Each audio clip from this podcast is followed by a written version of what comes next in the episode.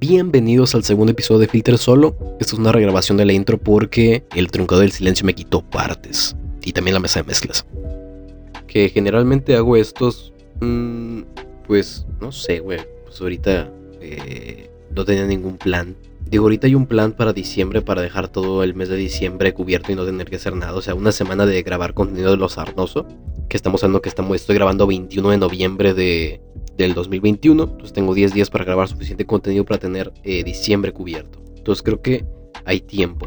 Pero este podcast eh, pues no es para ustedes que lo están escuchando, pero pueden tomar cosas que les hagan de ayuda. La neta es como un podcast de crítica hacia mí mismo, ¿no?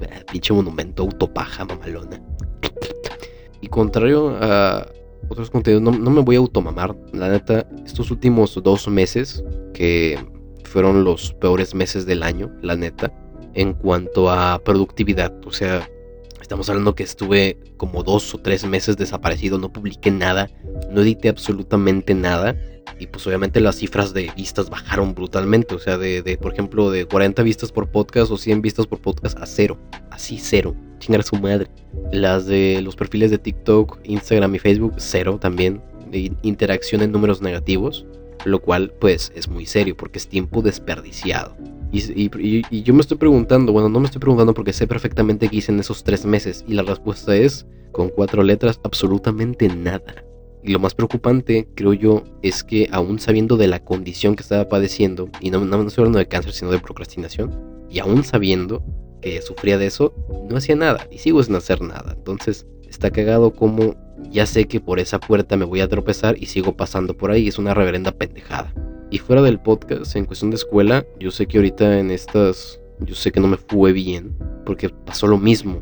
Y ahí justamente hay un punto bien interesante, porque pandemia es una época que no mames, no mames, o sea, copiar nunca fue tan fácil, güey. Nunca fue tan fácil. La neta, fue la época dorada en la que reprobar o sacar menos de 9 era una estupidez, o sea, o sea, me, doy cuenta que el tiempo de pandemia lo desperdicié en cabrón porque pude haber tenido dices perfectos en todo, pero el único obstáculo que tuve entre yo y los dices perfectos, que nunca he sido de dieces jamás en la vida, pero fue mi, mi, mi flojera, mi huevonada, la neta. Está muy cabrón ese pedo. Porque, doy contexto, ¿no? Yo no soy precisamente un estudiante ejemplar, no me gusta estar leyendo, soy malo memorizando cosas, así, y por ejemplo, para las matemáticas soy pésimo también. Soy pésimo en muchas cosas. Que digo, también eso es otro punto. Si sabes que eres malo en algo, ¿por qué no intentas ser bueno en eso, no? Que también, o sea, me desmotiva un chingo. Que no es por victimizarme y decir que la escuela está mal, ¿verdad? Que, por ejemplo, muchas cosas que te enseñan, en, por ejemplo, en la prepa, güey. Es como, te voy a enseñar cómo sacar mamada matemática más impráctica que la vida, güey. Es como, carnal, estoy estudiando recursos humanos. Eso jamás lo voy a usar, güey. No mames. Y aún así te están chingui chingue con eso, ¿no? Entonces como, puta madre, güey. Me voy a matar 10 horas de mi existencia en algo que una vez que complete el examen, jamás lo voy a volver a ver, güey. Se me hace una pérdida de tiempo, pero no deja de ser, al igual que un ejercicio de gimnasio, para estimular un músculo en la cabeza. Porque ese es otro punto muy importante. Porque cuando las cosas son difíciles, la creatividad vuela. Entonces, ejercitas la cabeza buscando soluciones creativas a tus problemas. Innovas, ¿no? Y cuando tienes un ambiente completamente confortable en el que puedes literalmente acostarte en tu cama y hacer todo sin ninguna complejidad, pues no estás haciendo ningún este ejercicio, no sales de tu zona de confort, no haces nada, ¿no? No estás haciendo nada que no hayas hecho ya, entonces estás en piloto automático y yo creo que eso es tiempo desperdiciado, ¿no? Porque no estás estimulando ningún músculo de creatividad, no estás haciendo nada eh, relevante, ni estás aprendiendo porque ya estás haciendo algo que ya sabes, ¿no? Y esto en pandemia se, creo que me afectó muy cabrón. Ya lo que voy es de que yo creo que vamos a inventarnos una especie humana diferente, ¿no? Tenemos al Homo sapiens sapiens, que su evolución sería, no sé, un, un ejemplo, Homo Deus, ¿no? Homo Dios. Entonces su evolución consiste en volverse mejor, más inteligente, más capaz, etc. Acá tenemos otra especie, vamos a llamarla Homo pendejus, ¿no? Que su evolución es volverse más estúpido o más flojo. Yo creo que en mi caso vamos a, decir que yo soy un Homo pendejos y, la evolución es hacer lo que normalmente se nos pide que hagamos, pero con el, con el menor esfuerzo o en el mínimo. Entonces su evolución es volverse más flojo. Entonces al hacerte más flojo, güey, pues no estimulas ninguna parte del cerebro, güey. Yo, o sea, yo miro hacia atrás, porque, o sea, ya voy a salir de la preparatoria y es como, no mames. miro hacia atrás y me pregunto, ¿cómo carajos llegué hasta aquí? Sí, o sea, ¿cómo, cómo le hice, güey? Porque si yo, me si yo intento hacer memoria sobre temas que vimos, sobre ejercicios que vimos, no, si tú me preguntas, no se me ocurren ni los nombres de los temas. Pero aún así pasé con nueve, con, con y ocho y algunos dieces. Es como, ¿cómo, cabrón? ¿Cómo? O sea, tú, las encuestas que mandan de la escuela, güey, o sea, de que aprendiste, sienten que aprendió, todos los alumnos dicen que sí, güey, pero nadie aprendió absolutamente nada, o muy pocos. En mi caso, pues es, mucho más drástico porque eh, me acuerdo en primer semestre, eh, pues yo me volví representante, ¿no? Que, o sea, si, si tú te, si, si escuchas lo que un profesor busca de un representante, yo soy precisamente el antónimo de eso. Entonces aproveché ese momento de influencias para conocer a mucha gente, que después se, se convirtió en contactos muy bonitos de tareas y todo ese pedo. Entonces en aquella época, güey, pues estaba, estaba en presenciales, pues sí había cierto reto, porque no era nada más copiar, porque te enfrentabas a un examen en el salón. Entonces tenías al profesor enfrente viéndote como un capataz, viendo a sus esclavos trabajar. Aquí lo tenías enfrente, entonces copiar era mucho más difícil. Casi era imposible copiar. O a lo mejor yo no, era, yo no era tan creativo como para inventar una estrategia, porque de las que intenté, realmente ninguna me funcionaba mucho. Sí, lograba sacar unas respuestas, ¿no? Pero más que nada teórico y muchos de los exámenes que nos ponían en, mi escuela, pues sí eran, eran muy complejos. En, en, cuanto a matemática yo no sabía nada, ni siquiera entiendo cómo pasé, la neta, no tengo recuerdos muy, muy, muy vívidos de exámenes difíciles y fue precisamente porque, pues, conocía gente, ¿no? Por eso creo que nunca batallé en matemáticas presenciales porque nada más fue en primer semestre y el segundo fue, pues, también ahí, este, conocía gente, ¿no? Después vino eh, la pandemia, ¿no? Pero a lo que voy, durante presenciales en, la prepa, que es el tiempo más reciente en el que, pues, desarrollé por, una, una especie de conciencia, que la neta lo reconozco, no, no lo sé todo, soy, desconozco muchas cosas, pero desarrollé cierta conciencia como para criticar en que la cago y en que acierto. Yo creo que el error más cabrón fue considerar mi estrategia negra como un acierto y en realidad, pues como los profesores dicen y me caga reconocer que ellos tenían las razones de que cuando ustedes nos mienten, no nos mienten a nosotros, se mienten a ustedes. Porque es cierto, güey. O sea, cuando tú copias, no, no estás engañando al profesor. El profesor le importa un bledo si sacas 8, 9, 10 pero el conocimiento que ibas a agarrar, pues ya no lo tienes. Nada más hay un papel que dice que lo tienes, pero en realidad no lo tienes, que es peor, güey. Es como llevar traje a una boda, pero... No, no, ¿cómo, sería el ejemplo perfecto? Es como usar traje, güey, pero no ser una persona elegante ni formal, güey. Nada más te ves como una, pero no eres. A eso voy. Entonces, retomamos la línea del tiempo de presenciales, pues sí. Estaba el reto de, de tienes que aprender los, los conceptos que sí en efecto copiaste para las tareas para entregarlas, pero tienes que aprenderlos para el examen y luego te olvidas de ellos. El que sí creo que se llama ley del mínimo esfuerzo. Después llega pandemia y jamás en mis 17 años de existencia, en mis 17 años de tragar, de, de consumir oxígeno a lo pendejo, jamás en la vida fue tan fácil copiar. O al menos en, la escuela en la que estoy, porque antes el problema el, problema principal, el enemigo principal en, esta guerra, en el salón, era, era el examen, era entregar las tareas, era conseguir las tareas. En, en, pandemia, el problema ya no era conseguir las tareas, el problema era hacerlas. Porque antes te daba mucha flojera conseguirlas y antes te daba mucha flojera estudiar. Ahora, ahora que tienes todo a un clic de distancia, a un mensaje de distancia, el problema ya evolucionó a algo más grave o algo más simple, depende cómo lo veas. Porque si eres como el homo pendejos, es algo más simple, pero si ves como el Homo sapiens es algo más grave. Hoy te voy a explicar eso. A lo que voy. Ahora el problema no era conseguirlas, no era responderlas, ni el examen tampoco era un problema aprendértelas de estas, los conceptos. El problema era copiarlos, güey. Era una pereza copiar 28 hojas de páginas de papel. Copiarlas en tu cuaderno otra vez decías, ¿para qué? Ya está hecho. Eso a mí me pasó. En lo personal, en mi ejemplo. Y vi que en un TikTok también era, era el detalle. O sea, antes el problema era conseguirlas. Ahora el problema es hacerlas, es copiarlas. Porque una cosa que hice y que la cual me arrepiento mucho fue mi estrategia para conseguir tareas. Y el problema era que era demasiado buena. Mi problema es que es demasiado buena. ¿Y qué pasa cuando creas un, un ecosistema exageradamente cómodo? Te vuelves más flojo, te vuelves más estúpido también.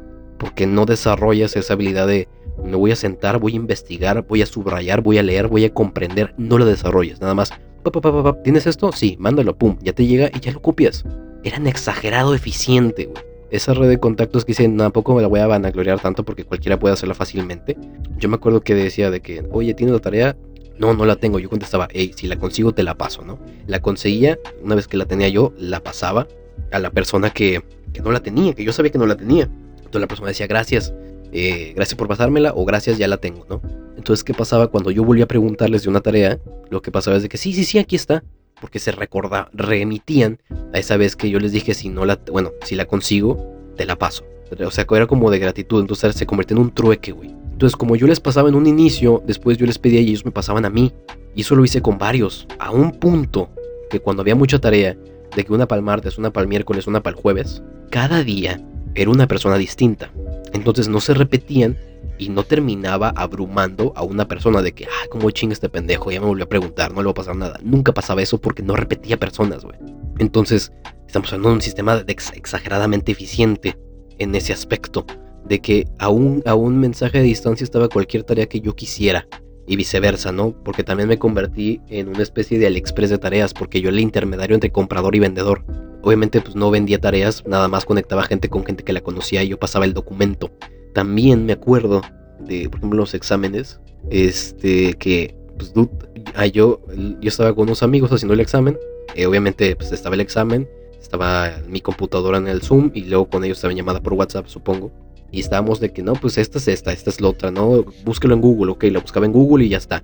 Porque no, las páginas no detectaban que entramos a, a otras pestañas, ¿no? Entonces aprovechaba esa. Entonces una vez que ya conseguía todas las, todas las aciertos del examen, pues por ejemplo te piden la evidencia al final, que adjuntes una foto con los procedimientos para acreditarte el examen, ¿no? Entonces yo pasaba todas, están bien todos estos puntos, nada más pasar los procedimientos. Entonces yo los pasaba a, varios contactos y luego ellos me los pasaban el procedimiento a mí. Entonces luego los comparábamos y ya los poníamos. Entonces estamos hablando de un sistema muy eficiente para conseguir lo que quieres al instante, güey. O tal vez unas horas después. De hecho, también otro punto muy importante es que por ejemplo, las fechas de entrega de que entrego con retraso, no mames, güey. Me llegué a un punto también en el que yo dictaba a qué horas eran las fechas de entrega. Me volví demasiado bueno echando mentiras. Y fíjate que no es tanto la, habilidad del buen mentiroso, sino eh, aprovecharte del valemadrismo de los profesores. Creo que esa es, más, es una habilidad todavía mejor, más eficiente. Aprovecharte del valemadrismo de los profes. Y voy a explicar este punto.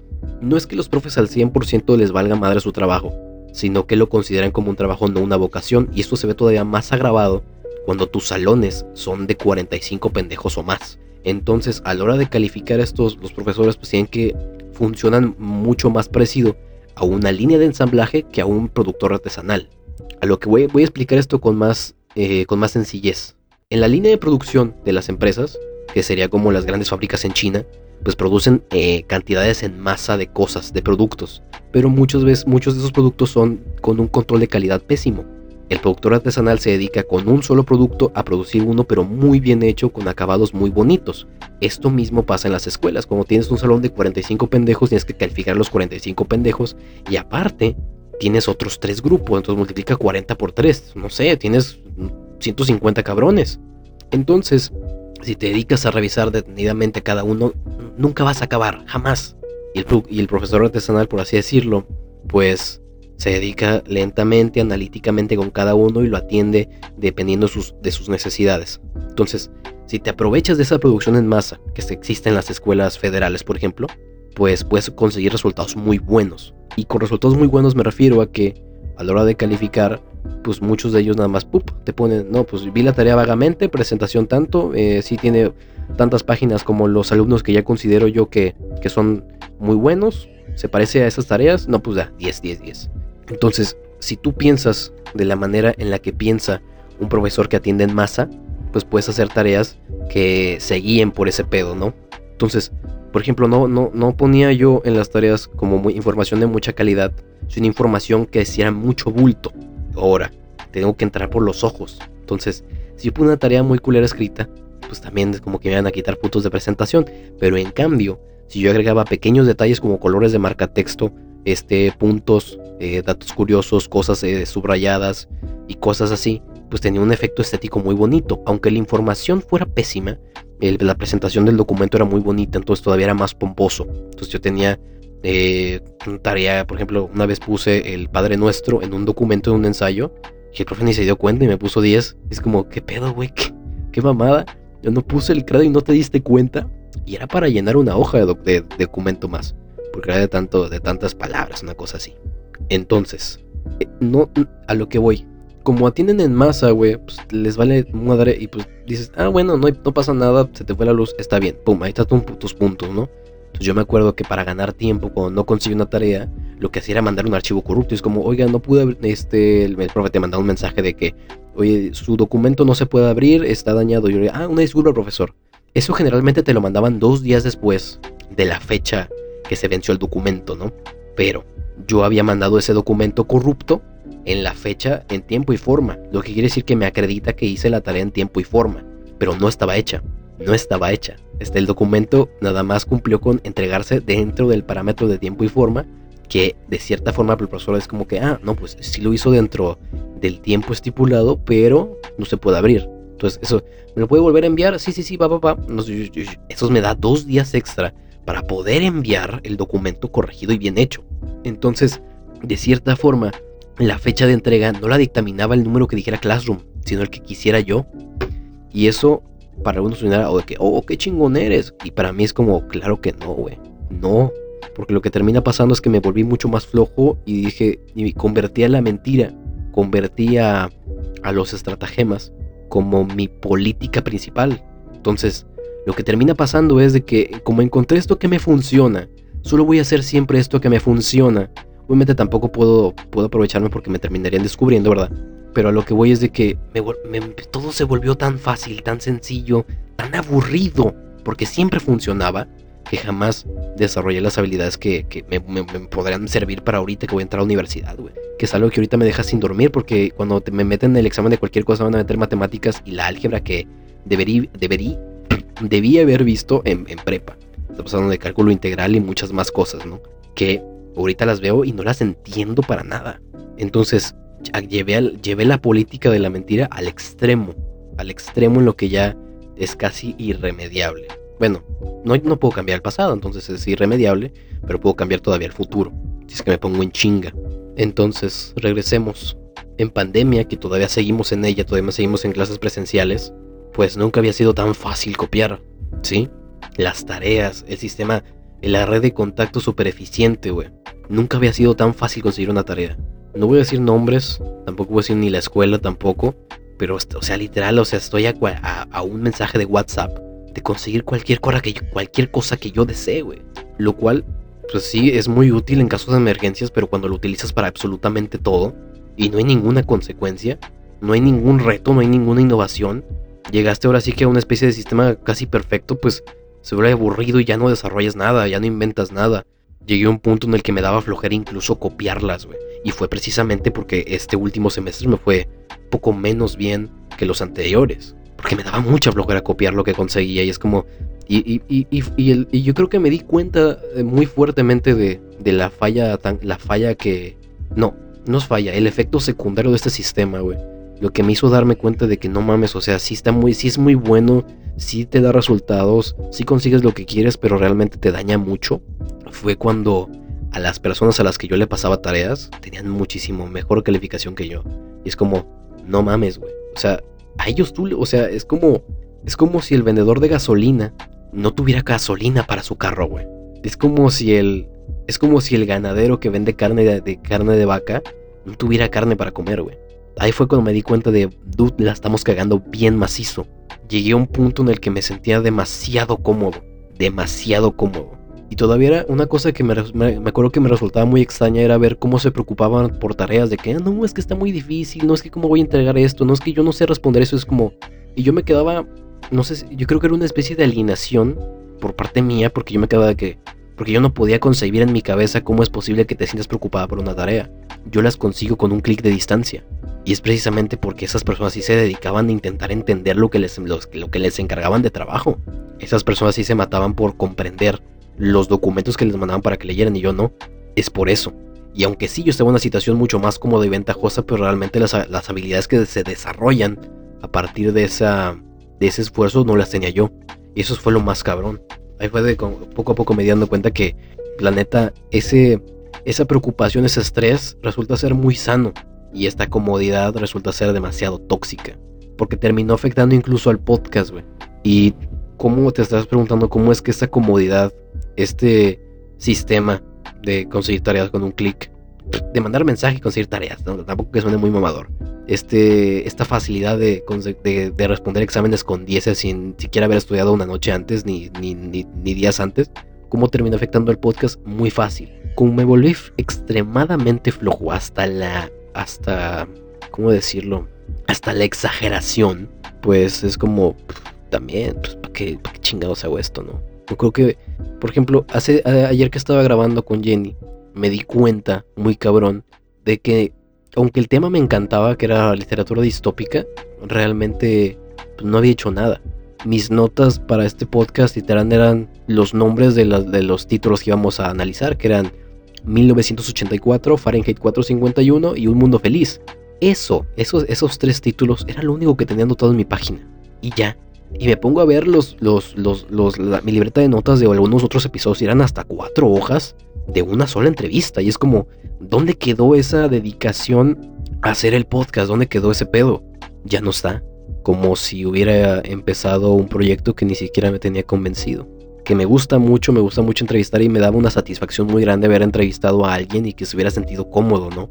Me, me, me da mucha satisfacción ver como un invitado al principio está como como muy, como en un, en un, en un, como cuando te llegas a una casa ajena, así como medio nervioso, pero ya cuando vamos en la, en la hora, en los 50 minutos, ya es como si estuvieras hablando con un compa, ¿no? Me, me, me, hace muy feliz ver esa transición de un completo extraño a un amigo.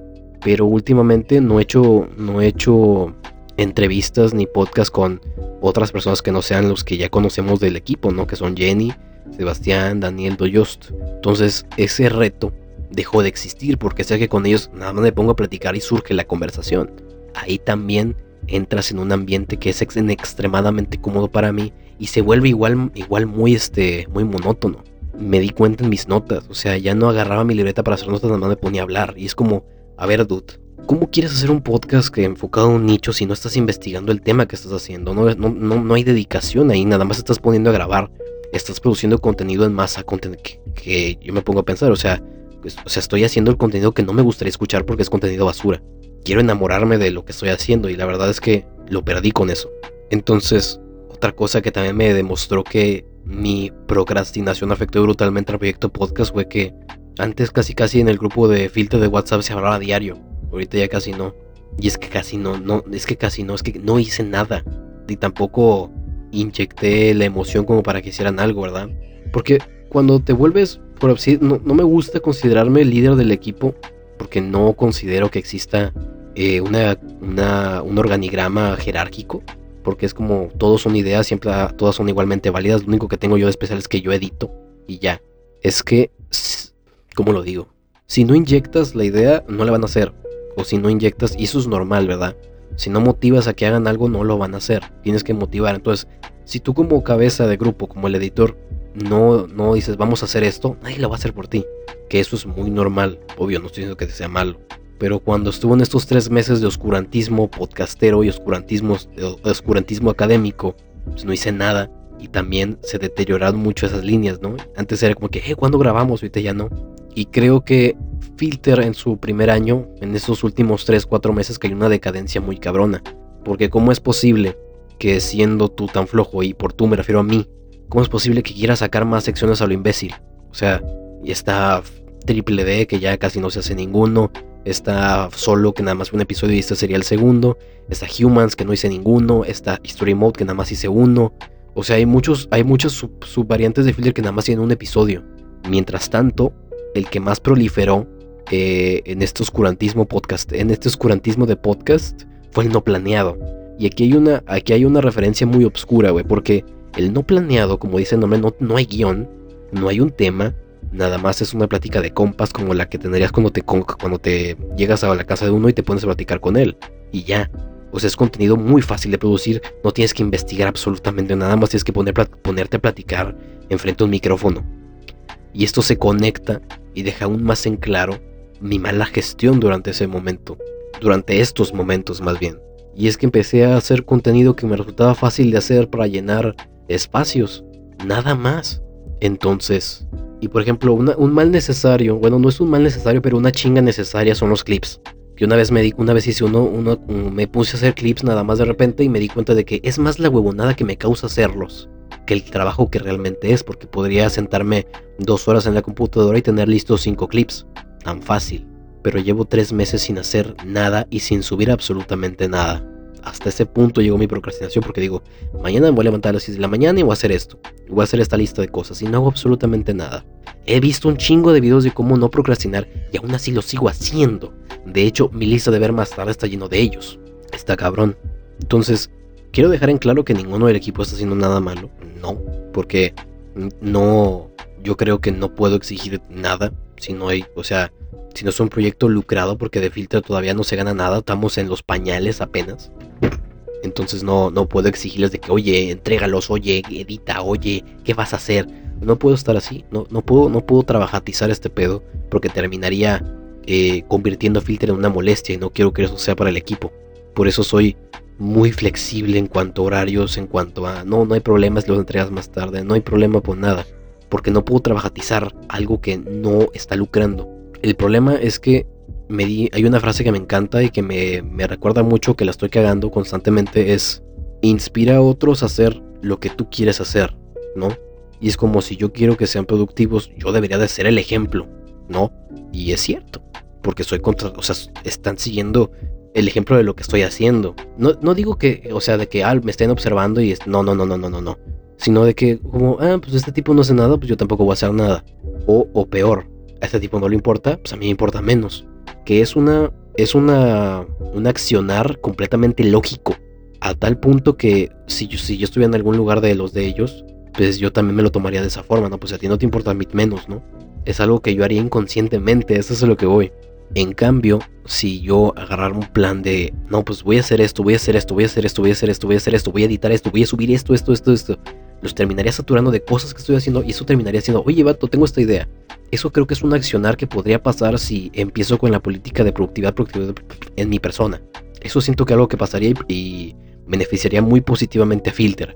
Porque ahorita, en este momento, los podcasts que llevamos de estos últimos tres meses, creo que están dentro del oscurantismo del podcast y fue en este oscurantismo que descubrí con Sebastián una, una cosa muy importante, es de que si sientes que el podcast se está grabando de a huevo, no lo subas. Porque si para nosotros es incómodo grabarlo, imagínate para el que lo está escuchando. Y han salido varios podcasts que no se han subido por eso. Pero este oscuro, este tiempo, yo creo que me. Este, yo creo que sin este oscurantismo no hubiera podido darme cuenta de la, innumerable de cosas que la estoy cagando. Pero sí ha traído cosas muy buenas. Por ejemplo, uno de los contenidos que más ha proliferado madre, se aprende a hablar, que más ha proliferado, que más se ha grabado, es el Filter Tamara. Porque Filter Tamara, la neta, la razón por la cual me importa tanto es porque es el contrapeso de no planeado o el contrapeso de algunos otros contenidos. Aquí voy con el detalle de contrapeso. Filter Tamara lo que busca hacer es un contenido sobre algo un poco más serio y con eh, opiniones y un poquito más de información y de investigación, ahora sí que de calidad. Que esto eh, obviamente choca con lo que dije anteriormente que en el último Tamara mis notas nada más eran cuatro palabras, pero a lo que voy. Estamos hablando de que es un podcast sobre literatura, sobre libros, sobre autores, sobre géneros literarios. Es un tema muy interesante. Puede caer incluso en filosofía, si, algún día cae el tema. Y busca ser el contrapeso de otro tipo de contenido que sería el no planeado, que es contenido completamente estúpido e incluso llegando a ser basura. Que busca ser cagado, pero tengo que tener muy presente que no somos comediantes precisamente. Todavía no nos metemos un curso de stand-up y mucho menos todavía no, no, nos metemos a investigar ese tema. Y por no nos metemos, no me meto aún, porque pues si yo no lo hago menos ellos. Es muy importante. De hecho, es muy importante eso que me acabo de dar cuenta. No me acabo de dar cuenta, me di cuenta hace mucho y es de que, a ver, si, si, eres, si a ti eres el que más te importa, a, nadie le importa más lo que estás haciendo que a ti mismo. Número uno. A nadie le importa este las cosas tanto como a ti, las mismas cosas tanto como a ti, porque obviamente cada, cada integrante tiene su vida, eso es evidente. Entonces, si yo no le dedico, la, si no te, le tengo dedicación al proyecto, pues menos ellos, es lógico. En cambio, si le dedico mi, mi dedic, si siento que si yo le doy la motivación y la dedicación necesaria, siento que de alguna forma los motivaría a hacerlo. Pero regresando con lo del Tamara, busca hacer un contrapeso, decir, hey, no somos por completo contenido tonto también hay contenido como de valor. Y eso es lo que busca hacer, como no solo hay entretenimiento tonto, también hay contenido de valor. Y eso es también lo que intento conseguir con los filters rojo, que es en las entrevistas, ese pedo. Pero no lo he hecho. No, no he grabado una entrevista en mucho tiempo. Y aquí es donde me doy cuenta muy cabrón que el problema no reside ni en los integrantes, ni en los formatos, ni en el algoritmo, ni en mi internet, ni en nada. Reside en mí. Porque si yo como cabeza, si yo como editor, no hago las cosas que tengo que hacer, pues tampoco lo van a hacer los demás, ¿no? Me doy cuenta que las, o sea, las cosas no funcionan como deberían de funcionar porque yo decido que no sean así. Entonces yo la neta no, no pretendo, porque siento que, o sea, siento que Filter se está ahogando y, la neta no es culpa de nadie más que mía, tanto en calidad de contenidos de los que he hecho como en las decisiones que, he tomado. Que las decisiones que he tomado son importantes porque no he decidido nada. Y es precisamente lo malo, porque no he hecho nada. No he visto nada de deseo que dije que lo iba a hacer. Filter Comics era para hacer cómics. Ni siquiera he visto cómo dibujar ni cómo escribir. History Mode, que se venía octubre asesino. Ya pasó octubre, estamos a 21 de noviembre y no hice nada. Y es donde el oscurantismo de Filter se convierte en un monumento a mi procrastinación muy cabrón. Y eso es lo que en mi cabeza está retumbando a cada rato, a cada rato, a cada rato en los cientos de post-it que tengo pegados en mi cuarto referente a una cosa que voy a hacer, o a mi Google Keep que está lleno de ideas que querí, que quiero hacer y que no he hecho por eso mismo. Porque mi gestión del tiempo ha sido pésima.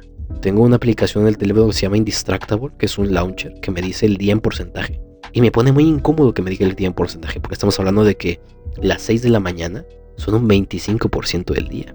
Las 12 son un 50% del día las 6 de la tarde, un 75% del día. Y para cuando te levantas a las 12, te, estamos hablando de que te comiste 50% de tu día durmiendo. Y es como todo ese tiempo quemado, ¿qué vas a hacer? Entonces, mi mala gestión de tiempo, mi procrastinación y mi huevonada han afectado brutalmente. Han desperdiciado medio año de proyecto. Medio año. Y han desperdiciado también eh, desde segundo hasta quinto semestre de prepa.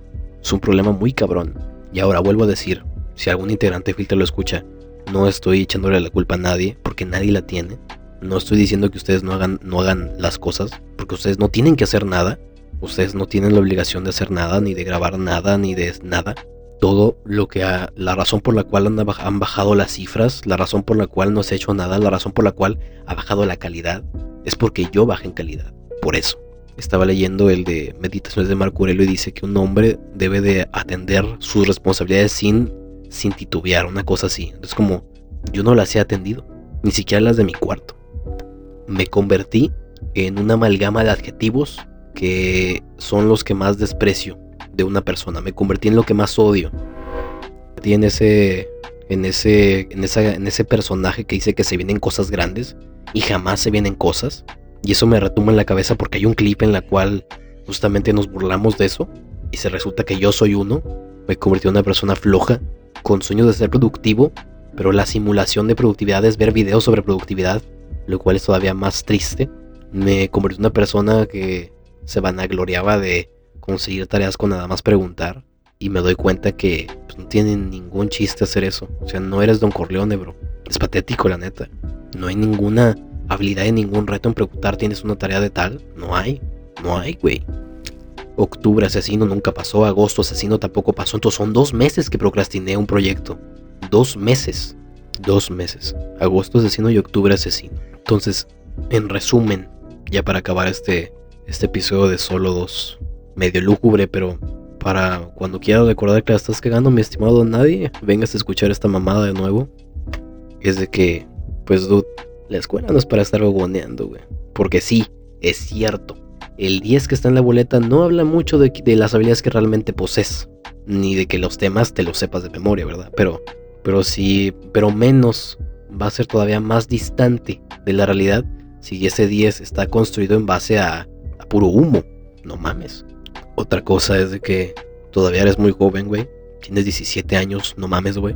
Pero si sigues pensando que tienes mucho tiempo para cuando para cuando hayas decidido dejar de dejar de de desperdiciarlo, pues ya no tendrás, güey. O sea, no mames. Y eso, y eso me, todavía me carcome más porque estoy un año de cumplir los 18. Entonces, estoy un año de que mis, de que mis decisiones puedan afectar a un punto en el que me puedan llevar a la ruina o a la cárcel. O sea, digo, o sea, no, he cometido ningún crimen, ¿verdad? Pero pero ya, ya llegamos en el que ya, pues, ya legalmente eres un adulto. Ya no puedes jugar con juguetes Hasbro. Bueno, sí, pero no, a lo que voy. Simbólicamente ya no puedes jugar con las cosas, ya tienes responsabilidades. Y es como, tengo un año, es muy importante simbólicamente, tengo un año para quitarme todos esos, todos esos plomos en los pies. Quitarme la huevonada, quitarme la procrastinación, quitarme... Que sí, la, ser un mentiroso pues no es que seas malo, pero sí es una habilidad social importante, pero si la usas en esa forma, pues te vas a volver mucho, mucho, mucho más flojo. Y eso es precisamente lo que no quiero. Entonces tengo un año para corregir todo eso. Y si sigues bajo esta línea, si sigues bajo produciendo contenido que ni siquiera, contenido que no crees que tiene la calidad que deberías hacer, pues si no estás en, es que güey, siento que si no estás enamorado del contenido que haces, el espectador menos te va a ver. Y yo no estoy enamorado del contenido que hago pero aún puedo hacerlo. Entonces tengo que enamorarme de lo que hago para, para que así haya gente que también, porque hay gente que también le gusta lo mismo que a ti. Pero si a ti no te gusta lo que haces, a la gente menos, güey. Entonces, tengo que volverme a enamorar del proyecto podcast como lo era al principio, con mis cuatro hojas de entrevista. Tengo que volver a hacer eso. Y yo creo que los contenidos de diciembre y en el, año 2022, mi meta, y esto no lo voy a procrastinar, porque no me puedo dar ese lujo ya, es que es el renacimiento de Filter. Esa, 2022. Porque ya 2021 fue, eh, febrero se creó y todo este año estuvo bien, hasta agosto. agosto fue el inicio del oscurantismo y, y enero del 2021 fue, será la fecha en la que se cierra el oscurantismo Filter, porque va a inaugurar el renacimiento. Entonces, todo este año fue de experimentar, de ver cómo es el contenido, de conocer gente. Ya conocimos mucha gente, ya conocimos cómo, cómo, más o menos cómo se puede subir. Y ya sé en qué punto la estoy cagando y ya sé cómo debería de mejorar para hacer los clips, ¿no? Ya estoy este, viendo cómo hacer podcast en video a distancia. Entonces, 2022 es precisamente eso. El renacimiento y la reestructuración de todo esto. Pero más que nada la reestructuración de, la reestructuración de mi persona porque me di cuenta que muchas, muchos este, de que libros de hábitos atómicos, ¿no? Mamadas así, pensar lento, pensar despacio, una mamada así, de que mentalidad productiva y divide tu día en, partes, ¿no? Para que aproveches el tiempo al máximo. Si tú lo resumes a una frase, todos esos lo resumes a una frase, la clave del éxito de esos cabrones es esclavízate mejor, ¿no? Esclavízate mejor. Y creo que en ese aspecto me he convertido en el peor esclavo porque tampoco voy a decir de que soy una persona productiva y ya plan. No, no, no, no, no, no, no. Eres un esclavo. Eres un esclavo de tu proyecto, eres un esclavo de tu idea, eres un esclavo de tus circunstancias. Y tienes que reconocerte como tal. Y bajo esa, bajo esa óptica, creo que soy el peor esclavo de todos. Sin duda. Y, esa, y ese esclavo tan poco productivo, ese esclavo que pica muy poca piedra, pues termina resultando en muy pocas vistas. Termina resultando en un contenido que ni siquiera me gusta. Y no porque no porque, por ejemplo, en el caso de Tamara, no porque Jenny sea mala, no porque Sebastián, su conversación sea mala, no porque Daniel y Doyost ah, sean malos hosts, no, no, no, no, no, no, sino porque no me gusta cómo yo hago las cosas, a lo que voy, porque de ellos me encanta, me encanta, por ejemplo, de ellos me encanta cómo hacen, como las, las cosas que dicen y cómo lo hacen, la neta me encanta cómo hacen las cosas, pero lo que hago yo, yo, yo, yo, o sea, los comentarios que digo, las notas que tomo, no me gustan, eso es a lo que voy no me gusto. Eso es lo importante, no me gusto. De hecho, ni siquiera físicamente me gusto. Digo, nadie, nadie en su pinche pubertad se gusta, ¿verdad? Pero en mi caso no me gusto, ni cómo hago las cosas, no me gusto, ni cómo estoy. Y creo que eso me, produce una inseguridad que termina siendo, que termina atacando a otras cosas muy importantes que son mi, mi esclavitud productiva y pues proyecto, ¿no? Entonces tengo que reestructurarme todo completo. Y pues ya tengo la lista, ¿no? en ese aspecto. Y es que, fuera de lo que yo hago, los demás contenidos de, por ejemplo, este, cómo lleva el programa Sebastián con el, a los pits es muy bueno. A Jenny, por ejemplo, Jenny en Tamara, a mí la neta me, a veces me da miedo interrumpirla porque está diciendo cosas muy interesantes y es como yo te voy a interrumpir con una pendejada y a mí no, por eso casi, por eso yo creo que en Tamara me parezco más al espectador que a un co-conductor, la neta. Me acuerdo cuando estaba escuchando el, el primer Filter Game Start, yo me estaba cagando de risa y tuve que cancelar mi micrófono porque iba a meter mucho ruido. Entonces, la neta, Sebastián, Daniel, Diyus, eh, Jenny, o sea, hacen las cosas muy, muy bien. Pero a mí, la neta, no me gusta cómo yo llevo las cosas. No me gustan las preguntas que hago, porque no, no me, o sea, con las entrevistas que he hecho, he hecho eh, moldes de entrevistas, ¿no? De que, no, pues esta pregunta, este, este personaje lo voy a dividir en tales partes, ¿no? Lo voy a desmembrar. De que pregunta sobre su trabajo, pregunta sobre personalmente, cómo su trabajo personalmente. Y resulta muy fácil hacer una entrevista. Pero lo que me, lo que me genera, lo que hace que no me guste, es de que no creo que están al nivel de calidad de entrevista que está un, un creativo, no está al nivel de calidad de entrevista que está un, no sé, un Jordi Rosado, que la neta sus entrevistas están muy cabronas. Eh, los videos en YouTube no están a un nivel de calidad como lo que es Tamayo, por ejemplo, que tiene su índice de contenidos abajo para que tú saltes al tema que te interesa. Están muy bien editados, no está al nivel de eso. Y es donde no me gusta cómo estoy haciendo las cosas. Yo creo que voy a invertir todo el pedo de la beca en, en cursos de edición y en programas de edición para mejorar todo.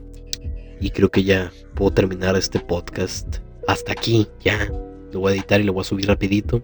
Va a ser un podcast corto, pero pues va a ser un podcast de consulta para, no sé, en algún momento quiera volver a escucharlo y aquí tengo la lista de las cosas que, que la estoy cagando. Pues nada, yo creo que aquí me despido. Yo creo que el equipo que tengo en Filter es lo mejor que tengo, los mejores amigos que tengo y las personas que más me agradan en mi, en mi vida ahorita. Por esa razón me, me llena una luz muy bonita, pero creo que lo que yo he hecho, la gestión que he llevado yo para el proyecto, la gestión que he llevado yo para mi vida y la gestión que he llevado yo para, pues, para mi escuela, creo que ha sido la peor que he decidido, la neta, ha sido la peor. Entonces, pues yo creo que ahí termina el podcast, ahí la vemos.